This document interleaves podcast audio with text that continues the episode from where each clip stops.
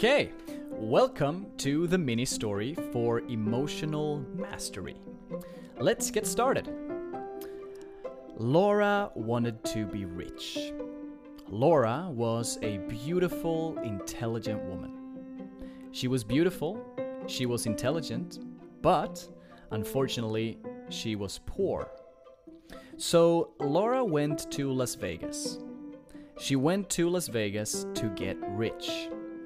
She walked into Caesar's Palace. Caesar's Palace is a casino. She walked into Caesar's Palace with a big smile on her face.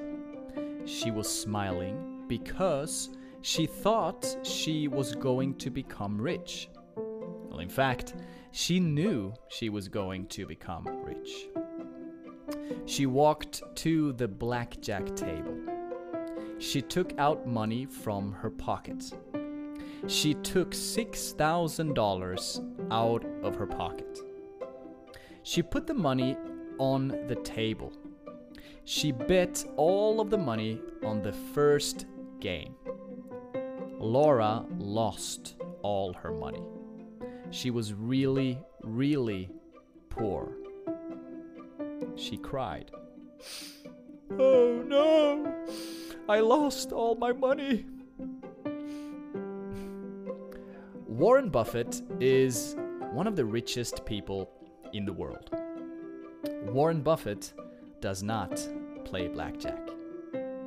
He buys stocks. Stocks are parts of companies, like a piece of a company.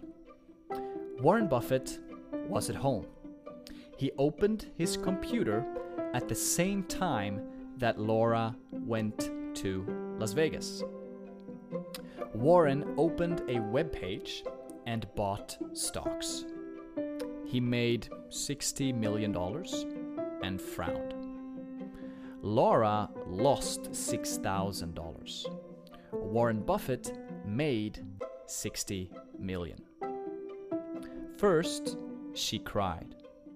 But then she changed her physiology. She pulled back her shoulders, she put her chin up, and she smiled. She said, I will become rich. Later, Laura went to Canada to dig for gold. So she got a shovel and started to dig. Every day she dug for gold. Five days, ten days, digging for gold, digging for gold. After 60 days, her back hurt because of her bad posture. After 90 days, Laura's back hurt and she had no money. She started to cry. Oh, my back hurts and I have no money. But then Laura changed. She changed her posture again. She smiled. She brought her shoulders back. She breathed deeply. She said, I will become rich. So she went to Singapore to start a business selling underwear. She made $28 billion. She became the queen of Singapore, the queen of underwear. Laura became super rich.